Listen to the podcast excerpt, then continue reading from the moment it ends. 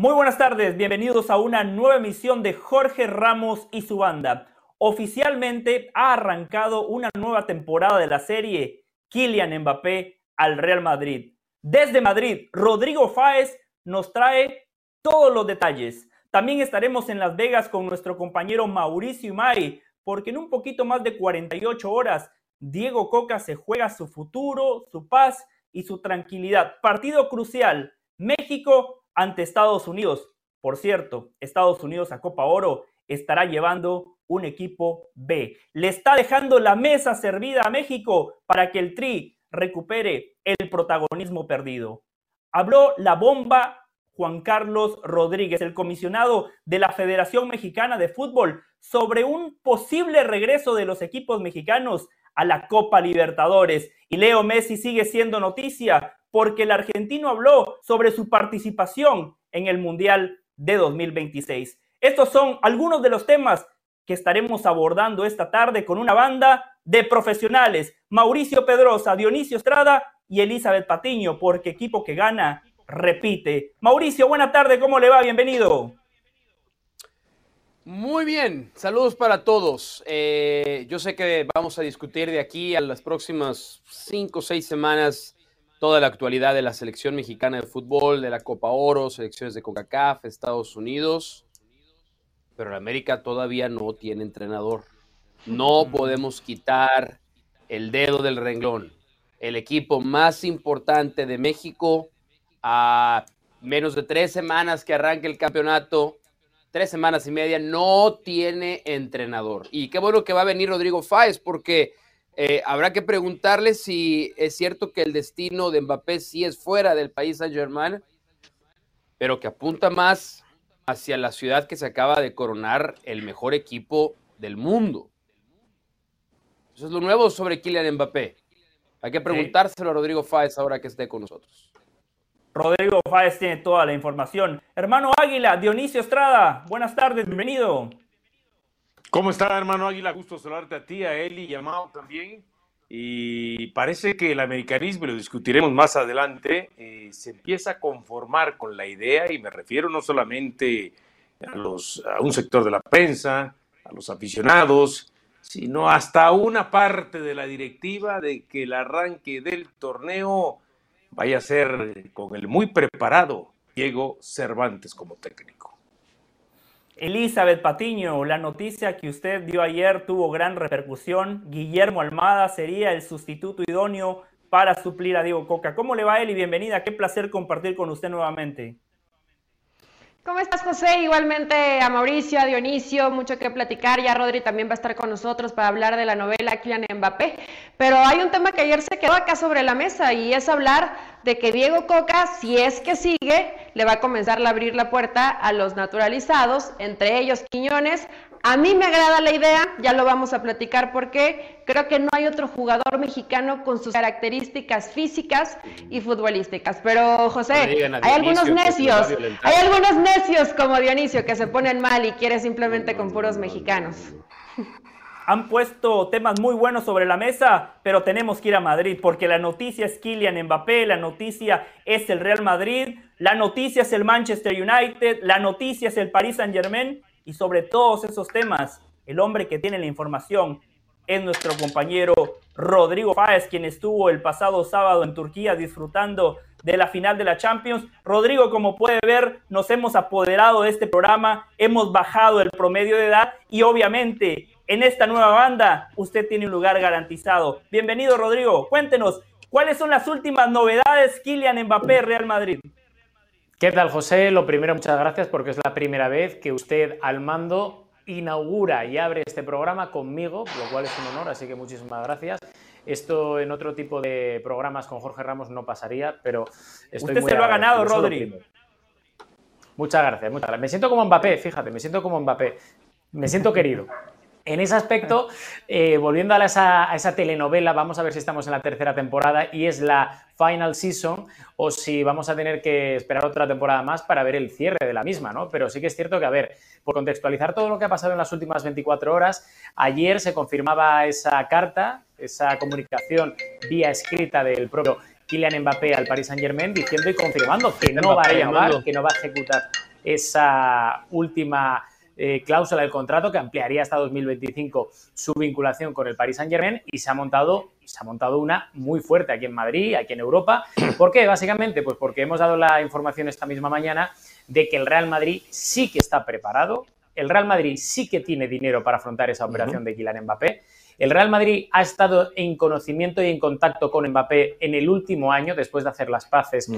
con el jugador francés. Y el jugador francés ha hecho movimientos seguramente muy inteligentes de, de, las últimas horas para intentar presionar al Paris Saint Germain y para intentar que el Real Madrid entre en la puja, en la guerra y sobre todo intente contratar a Kylian Mbappé este mismo verano para matar dos pájaros de un tiro básicamente, porque el Real Madrid después de la marcha de Benzema necesita un 9, se ha contado lo de Harry Kane, pero sería una operación muy costosa y si se puede adelantar la llegada de Kylian Mbappé este mismo verano, porque el Paris Saint Germain, por lo que nos cuentan, quiere vender, pues acabamos eh, ahorrando un problema de una temporada a Kylian Mbappé, que no está, y ahora os lo cuento con un poco más de calma, identificado con el proyecto, no está nada contento con el proyecto del Paris Saint Germain y sobre todo el Real Madrid no tiene que acudir al mercado y vuelve otra vez a esa futura o mejor dicho vieja aspiración que es tener a Kylian Mbappé en sus filas como jugador del Real Madrid para triunfar el próximo año Mbappé eh, sería libre para negociar con cualquier equipo. Poniendo eso en contexto, Rodri, si el Paris Saint Germain decide venderlo este verano, ¿de cuánto dinero estamos hablando? ¿Por dónde pasaría la cifra para fichar a Kylian Mbappé? ¿Y qué equipos estarían en contienda con el Real Madrid por el delantero francés? ¿O Mbappé nada más quiere jugar en el Madrid, Rodri? A nivel de equipos se habla de muchos. De Manchester United, sobre todo si se consigue cerrar esa venta por parte de Qatar, de los Glazer a Qatar del, equipo de Manchester. Se habla obviamente de, algún otro que puede haber por ahí de tapado y obviamente se habla del Real Madrid. El problema que tiene el Manchester United o que tienen otros equipos que igual pueden meterse en esa puja, desconozco por ejemplo si el Manchester City entraría en esa puja, el problema que tienen es que Kylian Mbappé quiere jugar en el Real Madrid y eso es una información, eso es veraz, eso es algo que, como comentábamos ahora mismo, es una vieja aspiración del jugador, el hecho de poder llegar al Real Madrid, que ya lo aplazó en su día, hace dos temporadas y hace una, cuando le dijo que no al Real Madrid y cuando intentó eh, aguantar un poco, estirar el chicle de Paris Saint Germain, pero ha visto que le han engañado, básicamente, que todas las promesas no se han cumplido y que ese proyecto ni es estable, ni es sobrio, ni es ganador y él quiere de una vez conseguir ganar algo a nivel internacional. Y eso sabe que lo puede hacer en el Real Madrid, tanto a nivel individual con el balón de oro, como a nivel colectivo, obviamente, con una Champions, Liga y sobre todo con prestigio internacional, que es lo que ahora mismo no tiene José. Rodri, en la vieja banda el conductor hacía 20 programas, pero eh, eh, en esta banda 2.0 vamos a ser más generosos. Tengo más preguntas, pero seguramente también Mauricio, Dionisio y Elizabeth. Así que compañeros, adelante, aprovechemos al gran Rodrigo Fáez que amablemente hizo un espacio en su apretada agenda para compartir con nosotros. Pues yo más bien creo que lo más importante que nos tiene que eh, compartir Rodrigo Fáez es cuántas cervezas se tomó con Jack Grealish, cuántos gin and tonics compartió con Jack Grealish y por qué trae la misma cara que ayer Jack Grealish, porque Rodrigo Fáez estuvo en la fiesta del Manchester City campeón. Me voy a limitar a la cerveza porque sé que la cerveza fue una parte importante. Pues bueno, si quieres cerrar me lo cuentas o me mandas un WhatsApp, una nota de voz, un video, está bien. Pero mejor digo, si hoy tuvieras que ponerle una fichita, si hoy tuvieras que poner una semana de tu de por sí muy generoso salario, Rodrigo Fáez, ¿en dónde juega Kylian Mbappé a partir de agosto del 2023? Lo primero, eh, espérate al final del segmento que tengo una cosa para ti, Mauri. Y lo segundo, eh, de mi salario, que gentilmente cada mes me ingresa ESPN, yo voy a decir una cosa y seguramente sea algo que pueda llamar bastante la atención, pero yo diría que el 95% de mi salario lo doy a que Kylian Mbappé acabe en el Real Madrid este verano. ¡Épale! Ahora, eso anula la opción Harry Kane, ¿no? O sea, no, no en términos futbolísticos, pero en términos económicos. Y la otra parte tiene que ver con, eh, hemos discutido mucho la posición en la que juega Kylian Mbappé. él ha declarado públicamente que no quiere ser nueve ni falso nueve, que él quiere jugar en la banda izquierda y es donde se siente más cómodo. Entonces, ¿Qué va a pasar con el Real Madrid en el ataque? Porque ahí juega Vinicius. Y si llega Mbappé, ¿qué va a pasar con Vinicius? ¿Y quién va a hacer los goles? ¿Se va a convertir José Lu en el nuevo hombre fuerte de los goles para el Real Madrid?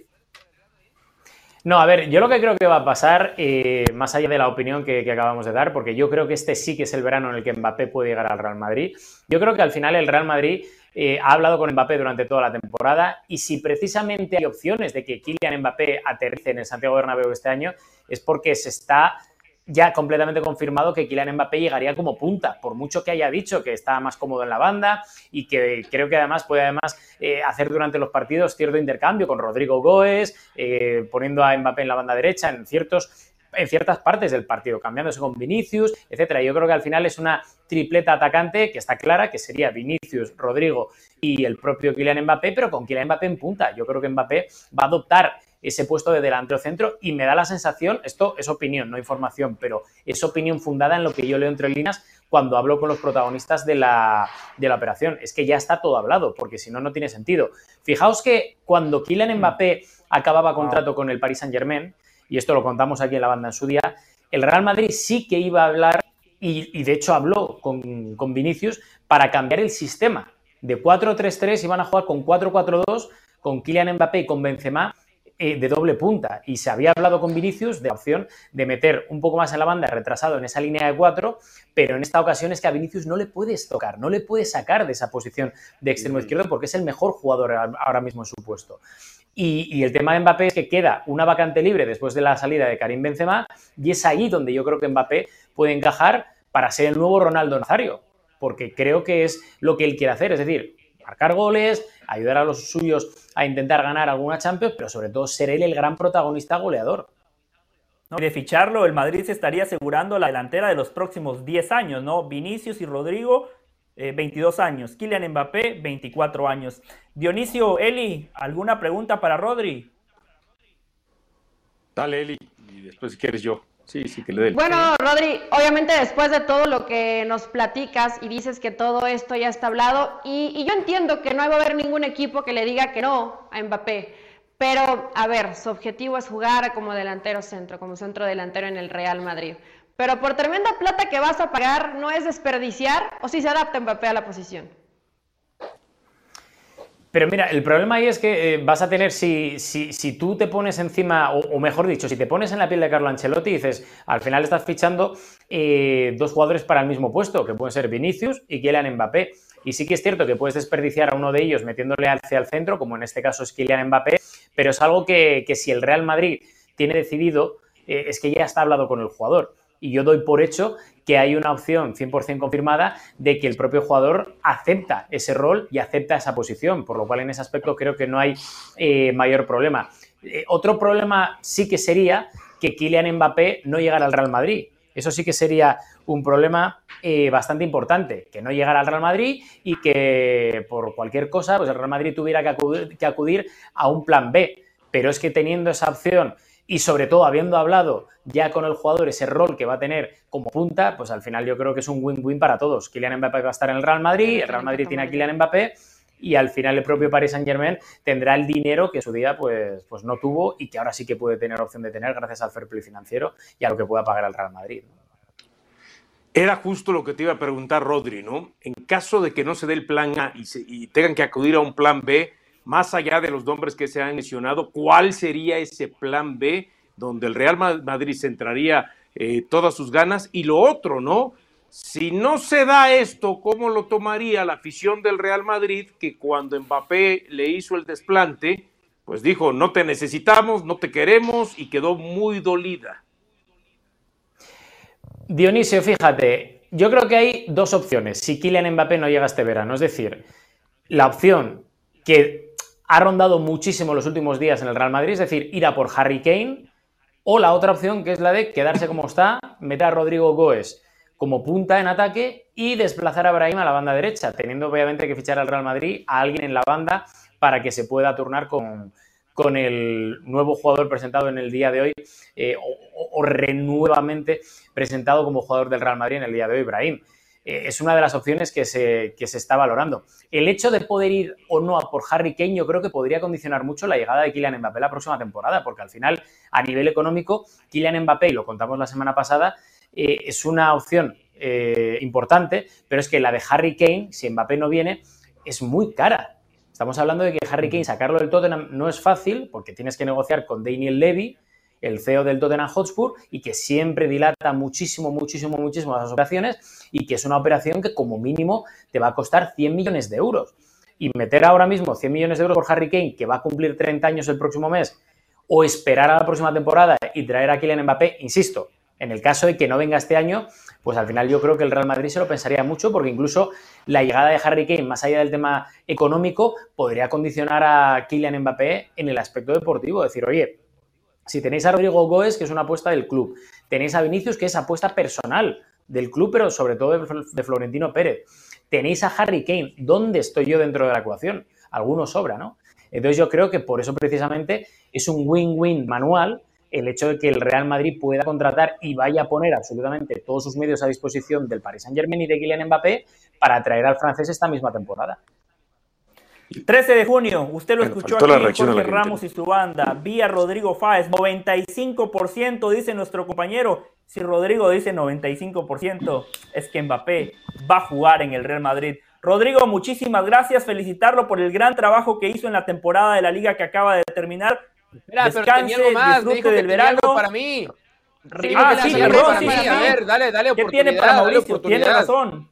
Dale oportunidad. El otro día, el otro día estuvimos representando a la banda en la fiesta post partido del Manchester City, ¿vale? Estábamos en Estambul, todos tranquilos, y me han dado un regalito para mi hermano Mauricio Pedroza. Ahí, ¿qué os parece? Muy linda. Bien, mal, y justo esa fue la única que no me compré esta temporada, ¿eh? Me pues compré todas las. Esa fue la única que no me compré. Es. No, bueno, por favor. Long sleeve, para Qué maravilla. bueno, tipo de problemas. Lo bueno es que ya tienes mi dirección. Ya tienes mi dirección, que es lo bueno, ¿no? Para, para, para que sepas a dónde tiene que llegar. Gracias, Rodrigo. Eres un alma generosa, indiscutiblemente. Un alma generosa. Bien. Gracias, Qué bien. Qué gran compañero. Felicidades a Rodri, a Mauricio. Rodrigo, muchísimas gracias. Bueno, le daremos seguimiento a la noticia, recuerde, sin Jorge Ramos, usted nada más toque la puerta que nosotros se la abrimos de par en par. Muchísimas gracias a Rodrigo Fáez. Hacemos la pausa. Al volver, analizamos este tema Kylian Mbappé y su posible llegada al Real Madrid. Esto es Jorge Ramos y su banda.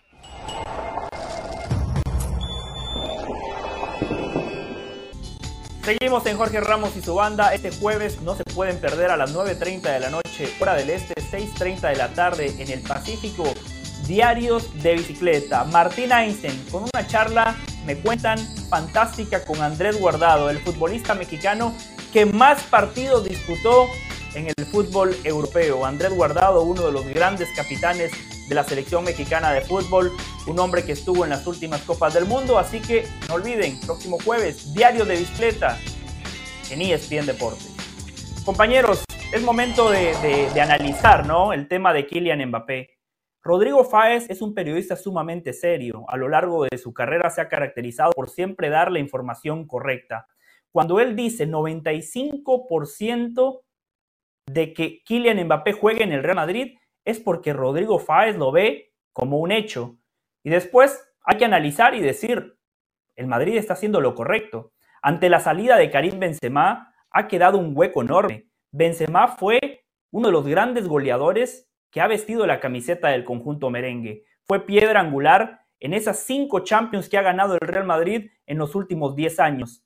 Para suplir a un futbolista de esa magnitud, tiene que llegar un futbolista consolidado, de jerarquía, que pueda marcar la diferencia. Lo hemos dicho históricamente en este programa, hay muchas maneras de ganar. Se puede ganar como lo hizo el Manchester City apostando por un gran entrenador como Pep Guardiola, al cual se le dan todas las herramientas. Se puede ganar defendiendo con un técnico que priorice el aspecto defensivo o se puede ganar con futbolistas. Ese ha sido el modelo del Real Madrid. Apostar por los grandes jugadores que al final de cuentas son ellos los que resuelven en el rectángulo de juego. Un dato no menor, lo que le comentaba Rodri, Mauri, con 24 años Kylian Mbappé, o sea, el Madrid está fichando al delantero de la próxima década. Vinicius tiene solo 22 años. Rodrigo tiene 22 años. Ahí es donde uno dice, si va a llegar Mbappé, adiós Harry Kane, porque el Madrid no nada más apuesta por el presente, sino también por el futuro. Y después está la otra parte. Yo creo que Mbappé, Mauricio, está arrepentido porque la temporada pasada eh, estábamos viviendo la misma historia, ¿no? Oferta del Real Madrid, el equipo que siempre compite por la Champions, él priorizó el Paris Saint-Germain, lo económico, las presiones del presidente de Francia, un equipo de PlayStation que le daban eh, muchísimo dinero. ¿Y qué pasó con Mbappé? Octavo de final, fuera de la Champions, y hoy ve como Haaland y como otros futbolistas disfrutan del miel del triunfo. Yo creo que todo se está dando para que este verano sea ahora o nunca, como decía usted ayer, ¿no? 6.30 del Este, 3.30 del Pacífico, siempre por ESPN Deportes y en el canal de YouTube de Ahora o Nunca ESPN también. Eh, en los últimos dos años, Kylian Mbappé cobró en total 150 millones de euros por ser jugador del Paris Saint-Germain. Entonces no creo que esté arrepentido en lo más mínimo. Yo sí creo que el Mundial tuvo un efecto muy fuerte en Mbappé. Y creo que después del Mundial comenzó eh, el plan del y ahora que viene. Y cuando empezó a ver cómo se fue desenvolviendo la temporada del Paris Saint Germain, Messi desenganchado del equipo completamente, Neymar lesionado, eh, el resto de las contrataciones no fueron realmente determinantes. Tal vez el mejor jugador del el Paris Saint Germain después de Mbappé fue Sergio Ramos, y eso te dice mucho, y Ramos también está fuera. Yo creo que ahí se dio cuenta que el experimento había valido la pena, el tratar de ganar y formar un equipo con Neymar, Messi y Mbappé, a ver qué pasa. Y cuando no pasó nada, estaba claro que había que dar el siguiente paso.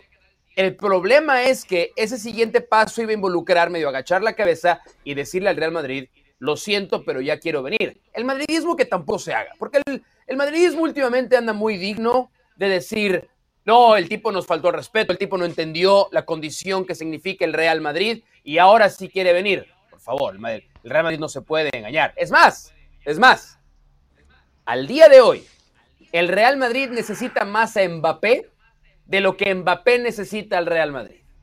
Yo por eso creo que la operación Manchester es un jugador bien importante aquí, porque más allá de que Mbappé haya dicho, yo tengo un póster de Cristiano Ronaldo en mi cuarto y yo quiero ir a jugar al Real Madrid, ya sabemos que los mundos ideales en este negocio no funcionan. Yo sería muy cuidadoso con el comodín de Manchester United, porque insisto, el Real Madrid hoy necesita más Mbappé de lo que Mbappé necesita el Real Madrid.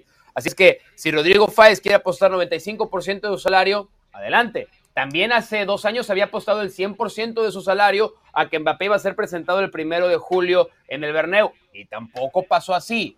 Entonces yo creo que hoy la moneda está en el aire. Yo, yo sí creo que el Real Madrid va, a tener que empujar y va a tener que apostar. Y tiene todo el sentido del mundo apostar por Mbappé y no por Harry Kane. Pero no creo que vaya a ser tan fácil. No creo que el Paris Saint se lo vaya a poner tan fácil.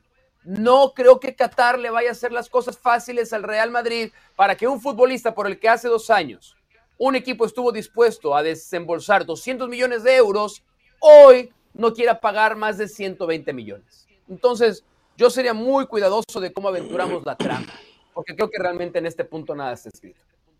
Bueno, el Paris Saint Germain claramente no tiene necesidad de dinero, es un país-estado. Ellos perfectamente pueden decir no lo vendemos, que esa es la única sí, pero eh, maniobra que ellos no tienen a, su favor, pero el otro año sale gratis. Acuérdate que no es pero el otro año sale gratis. Es un tema de percepción, José, es un tema de percepción, es un tema de imagen. No lo puedes regalar, no puedes permitir que se te vaya gratis, Mbappé. Perfecto, entiendo eso. Pero entonces, ¿cuál es la única herramienta que ellos tienen? Es venderlo ahora. Y los equipos que van a comprar lo saben. Los Real Madrid, los Manchester United, cualquier otro equipo que quiera negociar por Mbappé, sabe que si no lo fichan ahora el próximo verano lo pueden agarrar cero costo, gratis, lo cual sería un papelón para el Paris Saint Germain. Reitero, no tienen la necesidad de plata, quizá por ego, por orgullo, estén dispuestos a hacerlo, no sé, pero eh, Dionisio, Elizabeth, ¿ustedes qué opinan eh, de lo que decía Mauricio? ¿Quién necesita más a quién? ¿Mbappé al Real Madrid? ¿Real Madrid a Mbappé? ¿O como en un matrimonio, como en una buena relación, los dos se necesitan el uno al otro? En este momento lo necesita más el Real Madrid. ¿Y por qué? Porque Mbappé hoy tiene mercado. Si no es el Real Madrid, como dice Mauricio, es el Manchester City, ¿no?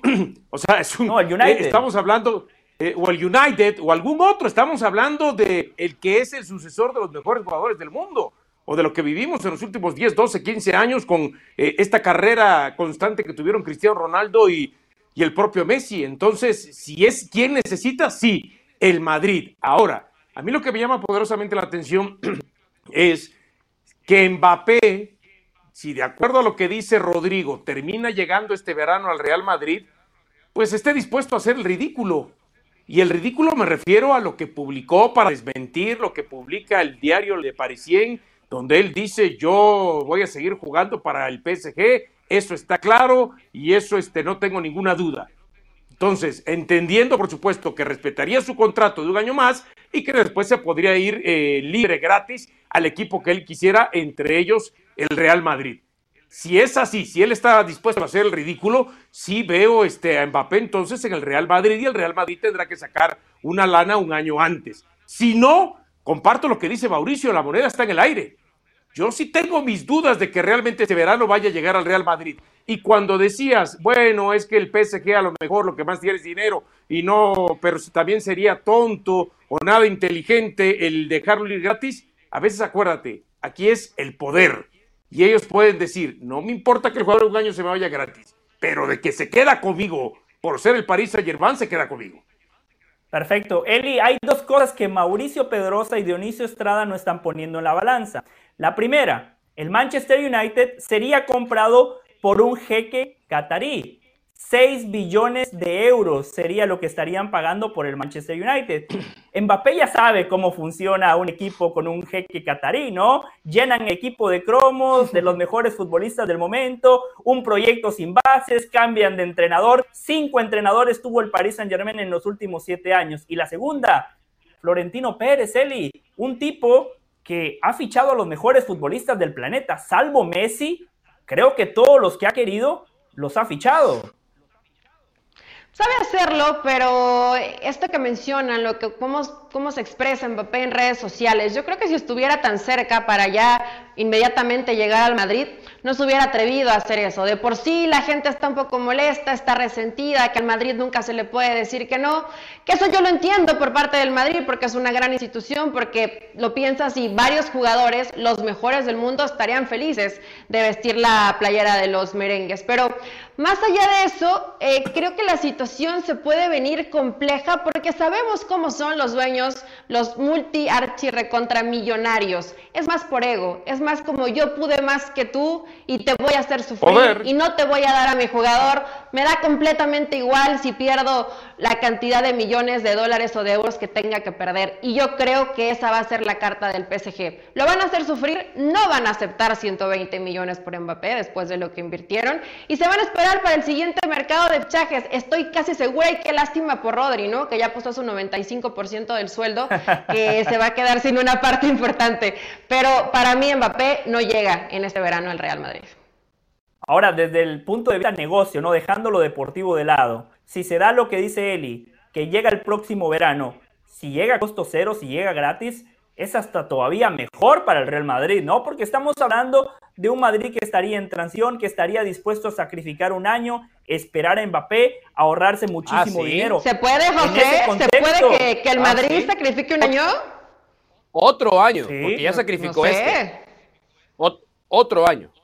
Porque bueno, este no, lo este no lo sacrificó. Este le fue mal. Simplemente en este le fue mal. Claro. Claro. claro. En, en, en, este y le fue mal, y le fue mal porque había navegado, había navegado la idea de aterrizar en Mbappé un año atrás y no había sido capaz de entonces sobreponerse a eso. Entonces, este año ya era de transición. No le fue nada bien. No le fue nada bien. Yo creo que no le fue nada bien por otros motivos. Porque yo, yo, yo escuché a los madridistas, ¿no? Como José del Valle, cuando el Barcelona claramente estaba en años de transición, sepultarlos. Fueron lapidarios, fueron excesivamente violentos en su análisis contra el Barcelona. ¿Por qué coincidía con conmigo, el Real Madrid? ¿Por qué con el Real Madrid vamos a ser condescendientes para decir, bueno, pero es que como viene Mbappé a coste cero hasta el otro año, este es un año de transición. Es el Real Madrid, ¿eh? El Real Madrid no tiene años de transiciones. Hay muy pocos equipos en el no va mundo a cambiar. que, bueno, pero entonces no digamos que es un año de transición. No, no, es un yo año digo perdido. que es un año de transición no pensando le- en los no lo- fichajes. La le curemos, exigencia para el Real Madrid seguirá siendo la misma. Es un año No, perdido. la exigencia para el Madrid seguirá pero siendo la misma. si es que no buscan a Harry Kane. Entonces a Harry Kane. Si no trae a Mbappé este, en, este, en este curso, tiene que traer a Harry Kane. Grandeza o liga. Y nada de que no, bueno, no vamos a traer a la No, no, no, no, no, no. No se puede todas entonces. No, se- no es una Pero- mala idea, ¿eh? Pero- Este- pero este Mauricio, es un plan mío, no es una plan. si ficha Pagas Harry ahora Kane- Ahora- Harry Kane y ahora- traes a Mbappé a coste cero la próxima temporada. Si el. Madrid, si el Madrid piensa en la inmediatez, eh, supongamos que no se dé lo de Mbappé y piensa en la inmediatez, va a traer a Harry Kane costando los 100 millones de dólares que le pide el Tottenham. Si el Madrid piensa en años de abundancia, va a esperar un año, sacrificar este para traer a Mbappé. Pero el Madrid no puede extraña- sacrificar años. Bueno, El pero a ver, grande no un año es un año. Por Pero es- un está año, bien, un, es un un año año. donde compitas por Liga, por año. Copa del Rey, Es- por Champions. Es un año. Todo lo que pierdas. Voy a Dionisio, sacrificar un año para tener 7, Madrid 8 no años se con puede dar Mbappé. ese lujo. Con, sí, claro que se lo puede dar. Si no gana todos los días tampoco. Pero el negocio El redondo. Real Madrid no gana todos los días. Kane, Mbappé llega a coste cero el próximo año. No te puedes quedar con las manos vacías y decir, bueno, no está Kane y esperamos a que llegue Mbappé y un año de fracaso. Se complicaría mucho el año para el Madrid. Ma- Madrid tiene un plantel Bueno, eh, eso- eso lo tengo claro. bueno para competir. Eso lo tengo No claro, yo lo establecí Los ayer aquí. Si el no Madrid no, pueden trae una dar el lujo. figura, el Madrid no va a competir por nada, ni por Liga, ni por Champions, y a lo mejor por ahí de chiripa termina ganando la Copa eh, del Rey. Eso yo lo tengo claro. Pero yo sí hablo de sacar ahorita 100 millones de dólares por un jugador de 29 a punto de cumplir 30 años o esperarme mejor a Mbappé, que lo puedo tener durante los próximos 8, 9, 10 años. pues, ¿Sabes qué? Si pongo ahí la relación costo-beneficio, aguanto Mbappé, aguanto Mbappé Claro. y me ahorro Sí, los sí, 100 sí, millones. Yo también. Y me extraña que Mauri me diga que soy condescendiente, todo lo contrario. Mauri, usted me ha escuchado este año exigiéndole al Real Madrid. Yo catalogué la temporada de fracaso, el hecho de que hayan terminado en, en- en la posición donde terminaron en la liga, los puntos que le sacó el Barcelona, eh, lo mal que le fue en esa final de la Supercopa de España, el baile que se comió contra el Manchester City. Eso es el Real Madrid. Yo digo pensando eh, eh, a futuro, pensando a largo plazo, pero las exigencias Desde, para el Real desde Madrid el momento en el siempre que van a ser las mismas. temporada de t- de- desde el momento en el que lo llamaste temporada de transición, está siendo condescendiente con los eventuales resultados No. del Real Madrid. Porque aparte todavía hay otra variable de la que no hemos hablado, ¿eh? El director técnico. Hoy Brasil ha vuelto a insistir por Carlo Ancelotti. Y yo no sé si Ancelotti viendo cómo se están acomodando las cosas o no se están acomodando las cosas en el Real Madrid. Luka Modric saliendo hoy a jugar con la selección de Croacia, dijo que ya tomó una decisión, pero no la quiso informar. Qué raro. Lo más normal es si ya tomaste la decisión y las cosas no van a cambiar, pues dices, pues todo va a seguir igual, ¿no? Yo no sé si Ancelotti, viendo cómo se empiezan a caer uno por uno las piezas, que viene otra inestabilidad con todo lo que va a provocar Kylian Mbappé. No sé si Ancelotti a lo mejor va a ver la oferta de Brasil y dice, allá voy a cobrar, pues supongo que más o menos lo mismo, a lo mejor un poquito menos, pero voy a vivir una tranquilidad de aquí hasta verano del 2026. Yo insisto, es el Real Madrid. No Vivir se una puede dar tranquilidad, esas no si como la que le está vamos a dando hacer- José lo- del lo Valle. podemos debatir al No volver, ¿eh? Lo no debatimos debe. al volver. Hay que exigirle. Saludos, soy Cristina Alexander y esto es Center ahora. Los Nuggets se coronaron por primera vez en su franquicia como campeones de la NBA. Los de Denver liquidaron las finales 4 por 1 anoche ante Miami después de ganar 94-89. Con el título, los Nuggets se convirtieron en el primer equipo en debutar como campeones desde que los Raptors lo en la campaña 2018-2019 cuando superaron a los Golden State Warriors 4 a 2 al diamante porque Spencer Torkelson se lució anoche con los Tigers en el triunfo de 6 a 5 sobre Atlanta. Torkelson inició un rally de tres carreras en la novena entrada y en extra innings le dio la victoria a Detroit con su primer walk-off de su carrera. Además, con la victoria de los Tigers rompen una racha negativa de nueve derrotas consecutivas. Por su parte, los de Atlanta cumplieron su segunda derrota después de estar con ventaja de tres o más carreras durante ocho entradas a la selección mexicana sub-23 porque consiguieron su pase a la semifinal en el torneo Maurice Revelo gracias a la victoria de Costa de Marfil ante Japón en el grupo C. Así México se quedó con seis puntos tras tres partidos y se quedó como el mejor segundo lugar de la competencia. El siguiente paso para el Tri 23 será enfrentarse a Francia, que se quedó con el primer lugar del Grupo A. Es la segunda vez que se enfrentan en dicha instancia. El año pasado los galos superaron a México 4 por 1. No se pierda Sports Center todas las noches a la 1 a.m. de este 10 p.m. del Pacífico. Esto fue Sports Center ahora.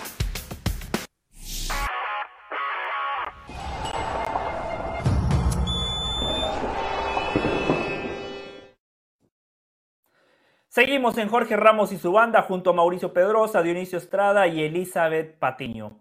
Sigamos con el tema que estábamos abordando. Yo diría lo siguiente. Luka Modric ha sido un crack, pero tiene 37 años. En septiembre va a cumplir 38. El ciclo de Luka Modric con el Real Madrid ha llegado a su final. Si sigue en el Real Madrid, perfecto, como un futbolista que jugará algunos partidos, que vendrá desde el banco de suplentes, pero el Real Madrid no puede seguir dependiendo de un futbolista que tiene 38 años. Si Ancelotti se va, lo que decía Mauricio, que Brasil sigue insistiendo por el técnico italiano, sería una gran noticia para el madridismo.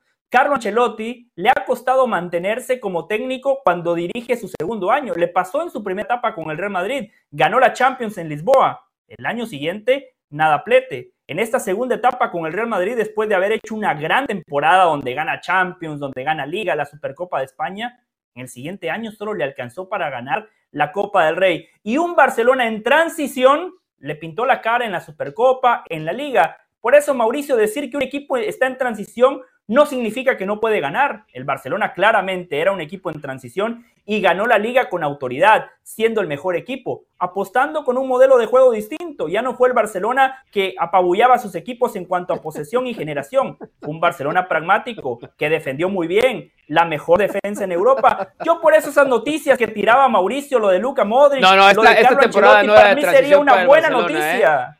Esta no, era, esta, no, era, temporada de transición para el Barcelona. No, no, no. Además, fue mala temporada para el Barcelona. No, ¿qué le faltaba?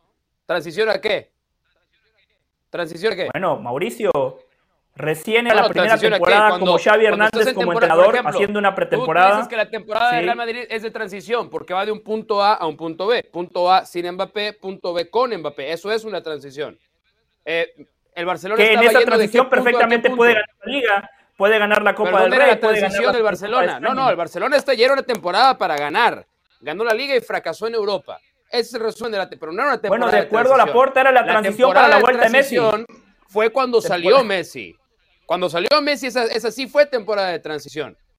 Porque había que ver cómo se reacomodaba el equipo. Llegó un técnico, se fue otro. había muy poco orden. Pero no las podemos comparar. No las podemos comparar. El Real Madrid no tiene temporadas de transición.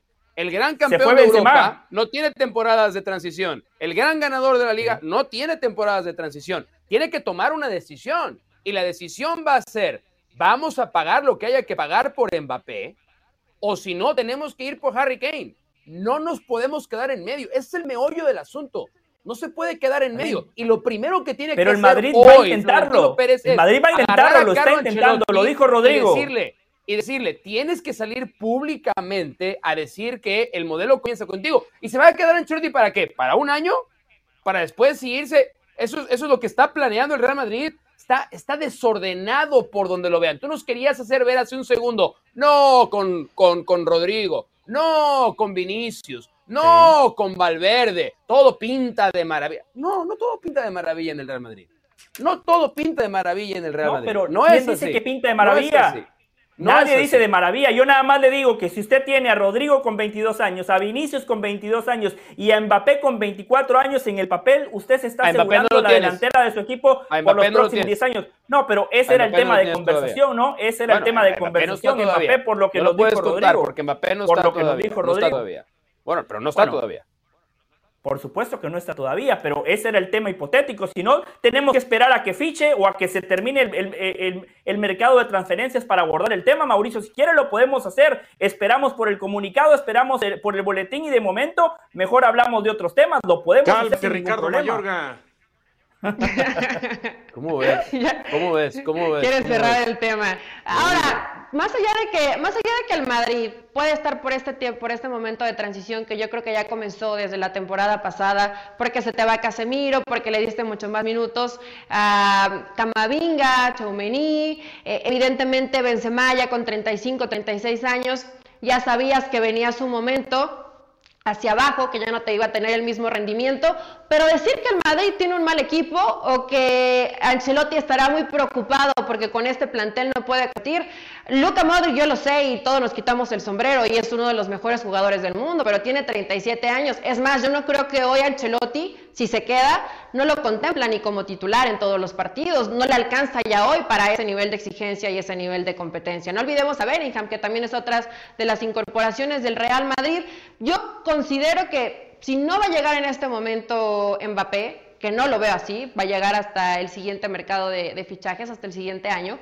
Eh, Harry Kane juegas a lo mismo, no le cambias demasiado, ya sabe Ancelotti, ya conoce a su plantel y con este plantel, agregándole a Harry, a Harry, Kane, puede ser un plantel bastante competitivo. Ahora, solamente hablamos de medio campo para adelante y donde presentó muchos problemas en Madrid fue en defensa también durante la temporada. Entonces, hay que buscarle no solamente a, poder hacer un equipo competitivo con, con, un ataque que evidentemente teniendo a Mbappé, sabes que tienes a, a lo mejor que hay en el mundo en materia de fútbol, pero en defensa también tiene que mejorar mucho el Madrid. Yo no creo que Ancelotti esté preocupado, ¿eh, Mau? A ver, Brasil le viene tocando la puerta hace años. Yo creo que no. Con el, con el plan, si tú fueras Ancelotti, ¿estarías preocupado con el plantel que hoy tiene el Madrid y si llega Harry Kane? Sí, altamente. altamente. Yo no. no es, el plantel del Real Madrid no es uno de los cinco, el, el, el, plantel del Real Madrid no es uno de los cinco mejores planteles de Europa. ¿A quién ponemos primero? ¿Al City? ¿A quién pone segundo? número uno. Liverpool número dos. Liverpool número dos. Puede ser. Sí, Liverpool número dos. tiene, momentos se acaba de llegar, Se acaba de llegar a McAllister, ¿no? Una de las grandes figuras de la Copa del Mundo. Antes de Liverpool, tenemos que poner al Bayern Múnich. Bien, Bayern Múnich si quieres. Bayern Múnich si quieres, número tres. Eh, en términos de plantel, yo no descartaría al de Manchester United incluso antes que el del Real Madrid. Está costando llegar a cinco, ¿eh? Tenga cuidado. No, no, no, bueno, ahí tienes cuatro, perfecto. me refiero, puedes competir, no eres, dentro no de los cinco para competir dentro del mejor del mundo. No eres uno de los cuatro mejores planteles de Europa. Dale, cuatro, no cinco si quieres. Yo destacaría, yo pero a ver, la parte por la que no está preocupado de los es por la oferta de más Brasil. allá de que no nos han aprovechado, al Atlético de Madrid. El Atlético de Madrid siempre es verdad, el plantel es verdad, es verdad, siempre, es siempre estamos solapando al Atlético de Madrid, que no sé qué, pero tiene un muy buen plantel sin también. Benzema, sin Benzema, el Barcelona tiene a Robert Lewandowski, ¿eh? El Barcelona tiene a Pedri. El Barcelona tiene a Frenkie de Jong.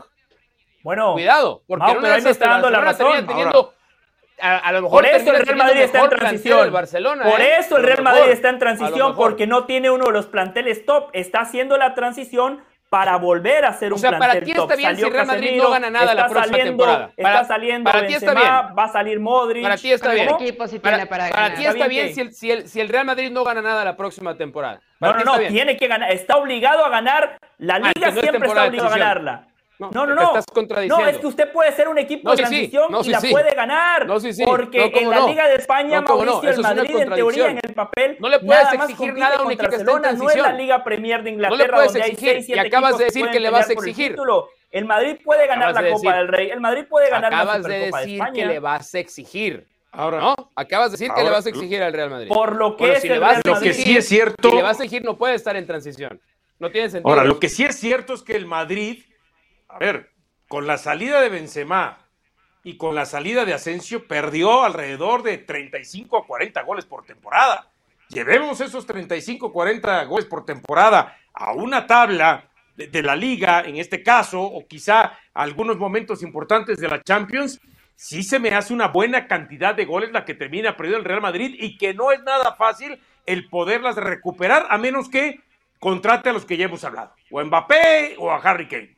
¿Eh? Pero si no, cualquier otro que llegue va a ser muy complicado para el Madrid poder competir si no tiene gol. Y si a eso le agregamos todos los defensas, eh, problemas defensivos que tuvo entre lesiones, entre jugadores de baja de nivel, entre jugadores que fueron a la banca, como el pobre Odriozola, que yo siento compasión por él, porque siendo un lateral derecho nato, eh, no le dieron prácticamente minutos de juego y preferían a Vázquez o a Carvajal o poner a Militao. En algún momento realmente sí están, sí están problemas el Madrid, más allá de que sea una temporada de transición y no sé hasta qué punto de reconstrucción en algunas zonas. Es que si es temporada de transición, hay que ser honestos y Madrid va a sufrir.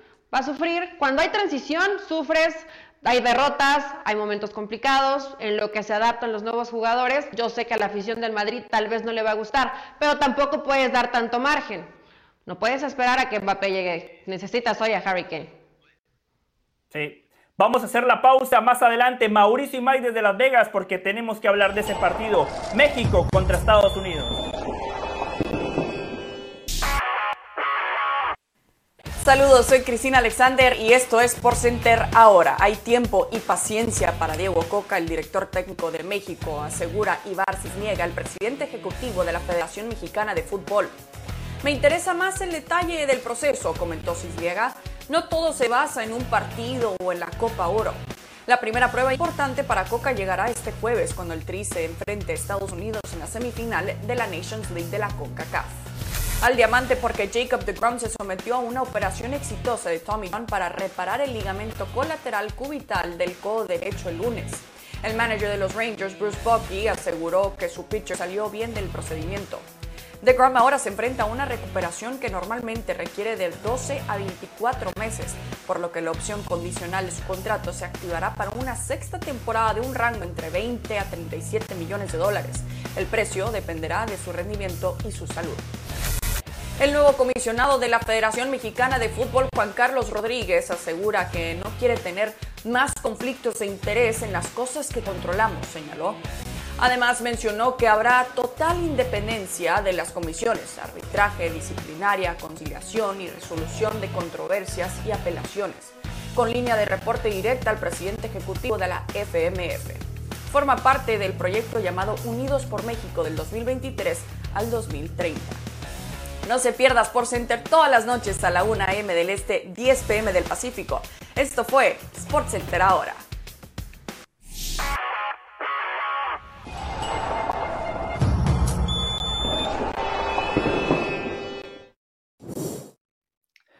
Estamos arrancando la segunda hora de Jorge Ramos y su banda. Quiñones Altri, el futbolista nacido en Colombia, llegó a Tigres con solo 17 años.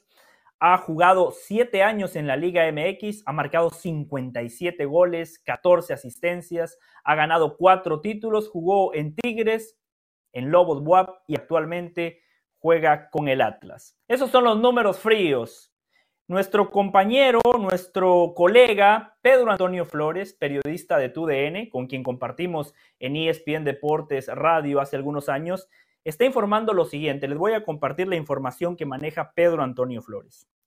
Julián Quiñones ha iniciado su proceso de naturalización. Hay una promesa de Coca para una convocatoria en este proceso. Dice Pedro Antonio Flores, y esto es lo que me molesta, que Quiñones ha esperado mucho tiempo ser convocado por Colombia, pero como no ha llegado esa convocatoria, en México ve una posibilidad factible de jugar la Copa del Mundo. Está decidido a portar la camiseta de la selección mexicana de fútbol. Información de nuestro colega Pedro Antonio Flores. Dionisio, es justamente a lo que usted apuntaba ayer, ¿no? Y creo que, que, que estamos de acuerdo en ese tema. Eh, en, una parte, en una parte sí. Sí. Dele. En una parte sí. Porque yo, yo mi argumento es de que, de que México tiene que jugar con los elementos que ellos desarrollen y generen de fútbol, desde la cuna, desde los 6, 7 años, de ahí fuerzas básicas, hasta llegar al, al primer equipo. Si tú tienes un delantero que su calificación es de 6, y Quiñones, por ejemplo, su calificación es de 9, pues entonces tienes que jugar con tu delantero de 6, porque esa es tu realidad. No Quiñones, y nada tiene que ver aquí el tema de discriminación, xenofobia, no, no, no. Yo estoy hablando que entonces tú como país, futbolísticamente hablando, tienes que jugar con quienes realmente estás formando y quienes te representan. Y no porque Quiñones, sí, desde la constitución desde las leyes, desde estos números que acabas de dar, después de siete años de jugar eh, en México, ¿puede vestir la playera nacional? Sí, sí la puede vestir, que lo puede hacer muy bien, ojalá si fuera. Pero yo prefiero mejor que en la cancha, si hay un delantero que solamente su calificación alcanza para seis, pues ese es nuestro nivel, para que entonces los directivos, los equipos, los federativos, eh, generen, desarrollen, creen eh, a un delantero de 9 y de 10. Ahora, si a eso le agregas que además es muy importante lo que dice Quiñones, bueno, me cansé de esperar el llamado de Colombia y no llegó. Veo la posibilidad de jugar un mundial con México, pues pórale, perfecto, juego con México. Eso todavía es igual una eh, cuestión peor que lo que ya les estoy comentando yo de principio claro, yo no lo discuto desde lo reglamentario, tampoco discuto a Quiñones desde lo futbolístico, me parece que es un delantero sumamente interesante, podría ser el complemento perfecto de Santi Jiménez o de Henry Martín, porque es un delantero que puede ir por fuera, encarador, gana en el uno contra uno, encima tiene gol y también puede asistir a sus compañeros. Yo lo discuto desde el sentimiento, yo sé que Mauricio, y quiero escuchar la opinión de él, eh, lo ven de manera distinta, pero claramente sí, desde lo futbolístico es un jugador que puede aportar muchas cosas. Pues es que, ¿por qué no? O sea, entiendo esta parte de un, para mí, un nacionalismo malentendido de no, es que si no nació, que si no siente los colores, que si no nos representa. Yo a varios en la selección mexicana que no sienten los colores, que les vale vestir la playera de la selección, que les da completamente igual, algunos que ha habido que rogarles y que sí nacieron en México.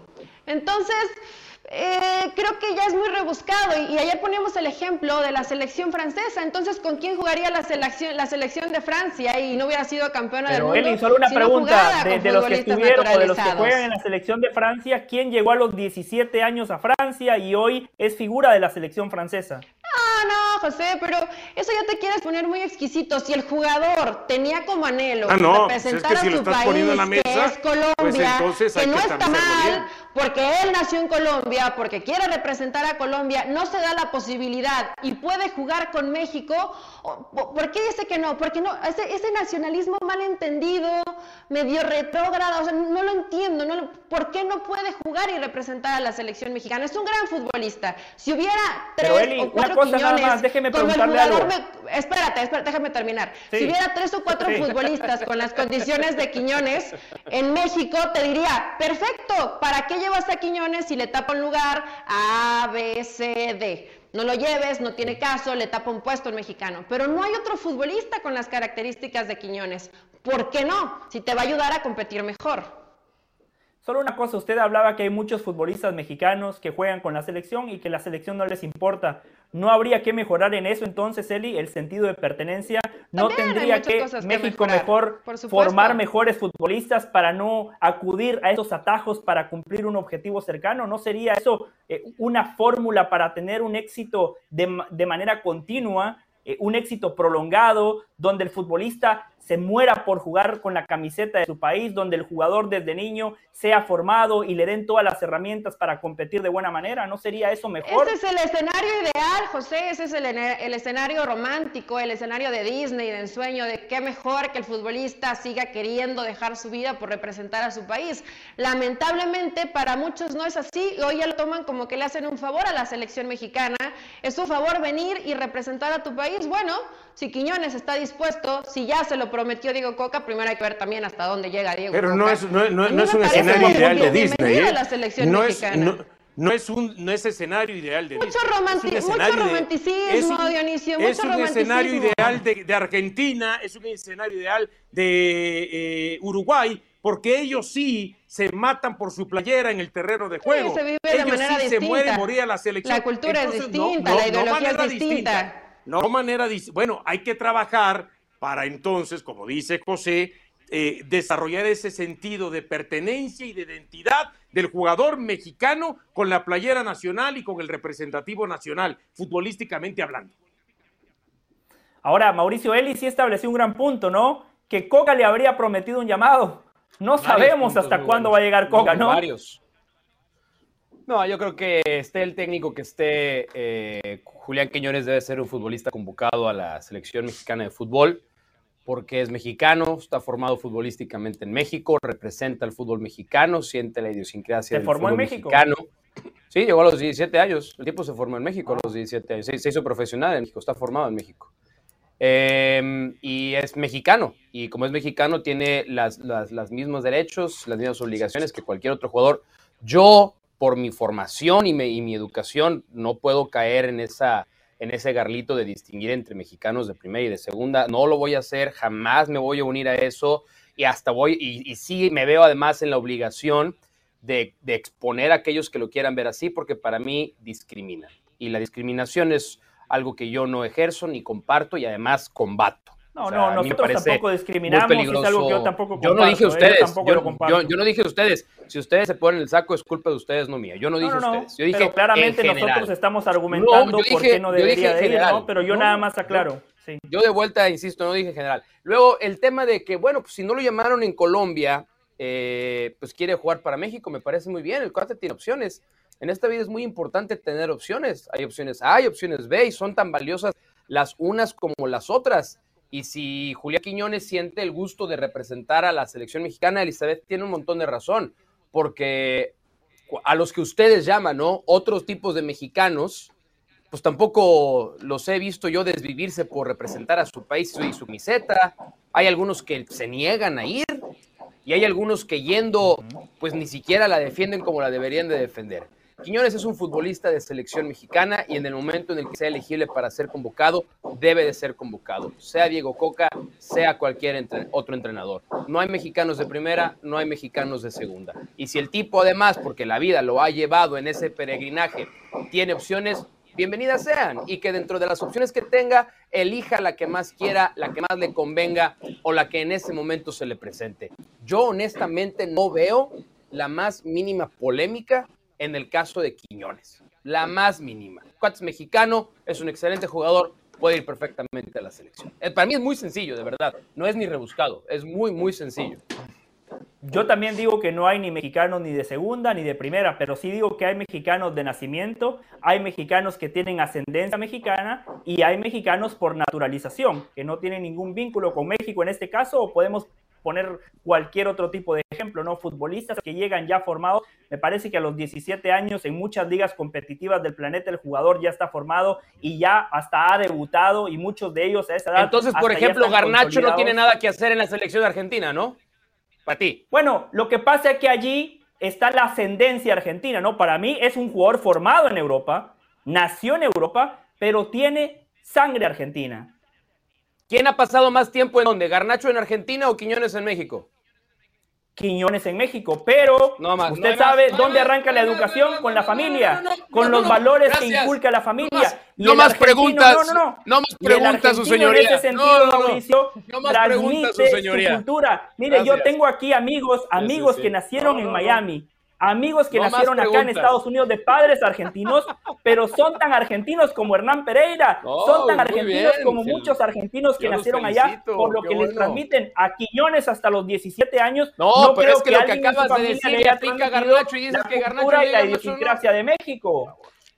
Sí, Ah, por favor, no hay que- José, que por favor. No, no, este, de por qué No, no, no demeritemos, como- no demeritemos. No, por, no. por eso no hay que confundir a la gente. ¿Por qué algunos países sí lo permiten, como eh, eh, Francia? A ver, en Francia lo que pasa es que tienen la doble nacionalidad de nacimiento, ya sea que porque su papá o su mamá en su momento nacieron en Francia, aunque después estos jugadores hayan nacido o en Marruecos o en Argelia o en algún otro lugar de África, pero entonces, al ser uno de sus padres de origen francés, pues tienen esta doble nacionalidad de nacimiento. No es lo mismo Claro. doble nacionalidad de nacimiento que tener doble nacionalidad y una de ellas porque te nacionalizaste de tal o cual país. Digamos, Pero, Quiñones Dionisio- es colombiano, eh, es colombiano, nació en Colombia Jiménez, por y hoy, nació por, en y hoy por una Sí, y después él se decantó desde los tres años y no tiene ni padres mexicanos. Llegaron a los tres años y desde los tres años que juega justamente en, en nació las fuerzas Argentina, inferiores.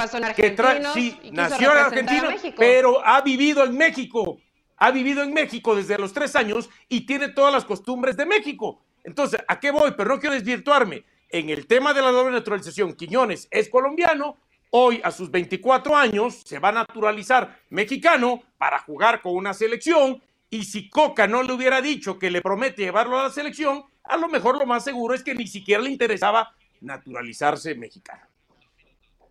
Y, esto pasa, pasa por una cuestión personal, no es algo muy subjetivo. Yo les voy a dar mi punto de vista y quiero conocer el de ustedes. En este caso, por ejemplo, de Quiñones, que claramente si hoy llega una convocatoria de Colombia y de México de manera simultánea, él escoge a Colombia, ¿no? Así es como yo lo veo. Y eso es lo que a mí no me gusta, porque para mí la selección de un país debe de ser lo máximo, una aspiración total, es el representativo del fútbol de ese país. A mí no me gusta que X o Y futbolista vean a mi país como un plato de segunda mesa. No sé cómo lo ven ustedes, reitero, es algo muy personal, es algo muy subjetivo. Ese es mi punto de vista, no quiere decir que yo sea el dueño de la verdad, pero me gustaría conocer el punto de vista de ustedes porque estamos hablando de la selección mexicana y ustedes son mexicanos. yo no creo que lo vea así, como un plato de, segunda mesa. Es una, es una posibilidad, es una opción que hoy se le presenta a Quiñones. Seguramente, José, si, si, le llegaran al mismo tiempo las convocatorias, por supuesto que se iría por la selección de Colombia, porque él desde hace rato, y lo ha dicho, yo hubiera querido estar, estar convocado con Colombia. Pero por eso le decía Dionisio, Santiago sí, creció en México, nació en Argentina, papás argentinos. Si a Santiago, la selección argentina, le hubiera dicho, ¿quieres Argentina o quieres a México? ¿Con quién crees que se hubiera ido? Aunque hubiera crecido en México, ¿eh?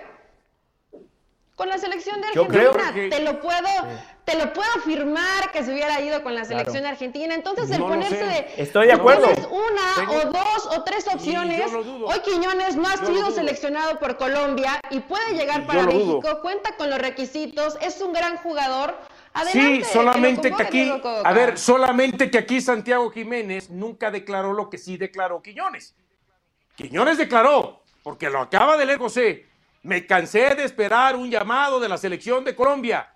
Santiago nunca declaró, estoy esperando un llamado de la selección de Argentina. Entonces, eso que tú asegures, yo tengo mi duda en ese aspecto de que Santiago se pueda declinar o inclinar, perdón, tan fácilmente por la selección argentina. Lo de Quiñones ya lo dijo, no me llamo Colombia, ah, pues aprovecho que México está interesado y me naturalizo. Ahí sí se ve ya marcado lo que es la conveniencia y el interés. Pero bueno, hay gente que les gusta, que quieren ganar a como sean y quieren seguir comprando espejitos, que compren espejitos. en lugar de ver la realidad de nuestro fútbol eh, mexicano. Yo afortunadamente no tengo ningún complejo. Eh, creo que es muy de acomplejado eso de, lo del plato de segunda mesa. Eh, yo, por, por fortuna, vivo sin ningún complejo. Y al revés, yo, yo soy un creyente de, segundas y terceras oportunidades. Entonces, si la vida le pone de frente a, Quiñones una segunda oportunidad para representar al país donde se terminó de formar y es exitoso futbolísticamente, eh, pues hoy vivimos en una época en dinámicas de globalización completamente distintas. Yo soy mexicano, crecí en México, pero tengo ocho años viviendo en Estados Unidos y es un país al que le agradezco y le aprecio y hago cosas por este país, como las haría por México también. Si alguien se siente ya tienes acomplejado por eso, si alguien se siente acomplejado por eso, pues ya es problema de él, no es problema mío. Y, es, y además estamos hablando de fútbol, ¿no? O sea, por eso, pero ya tienes la nacionalidad estadounidense, ¿no? ¿O no, Mau? No, yo. Ya la tienes, no, me imagino. Yo todavía no. ¿No? No, yo, yo todavía ah, no. ok, pensé, no, pensé que la tenías. No, no, no. Porque cuando, cuando sea elegible, cuando, cuando, sea elegible. Pero si mañana te la dan, mañana, y me refiero literalmente, mañana miércoles 14 de junio, eres, sabes que aquí está tu pasaporte este, estadounidense y ya tienes la doble nacionalidad. Pero me imagino que aunque seas estadounidense, vas a seguir declarando lo que acabas de decir. Soy mexicano, me siento mexicano y por supuesto, me imagino, ¿no? Bueno, es lo mismo. Y las oportunidades que no se me den en México las voy a aprovechar en Estados Unidos, hijo. ¿no? Porque la vida es así, porque la vida es así. Entonces yo les invito a que sean menos acomplejados. De verdad, hoy las dinámicas, la globalización abre otras puertas que otras generaciones no tenían acceso. Ábranlas, entren ellas, van a ver un mundo más padre y van a sufrir menos. Y aparte, ustedes yo, yo no me agradecimiento de Quiñones por un país que le, donde ha conseguido trabajo, donde ha tenido para comer él, para tener su familia, para tener un crecimiento futbolístico. ¿En verdad creen que no hay agradecimiento? Yo creo que sí, está agradecido. Yo creo que sí está agradecido.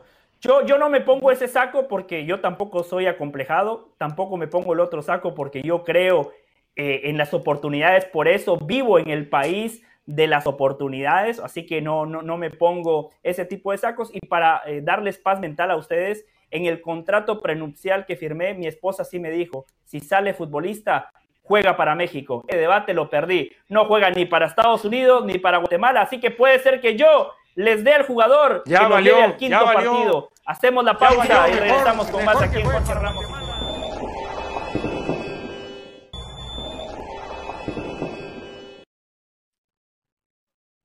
23 días. Sí, 23 días sin entrenador lleva el América. 23 días sin un guía. 23 días sin un timonel, sin un estratega. El 30 de junio arranca el torneo y a día de hoy el América todavía no tiene entrenador. Ayer le preguntábamos a León Lecanda, ¿por qué nadie quiere dirigir al América? La misma pregunta le hacemos a nuestro compañero César Caballero, a quien le damos la bienvenida. César, ¿por qué nadie quiere dirigir al América?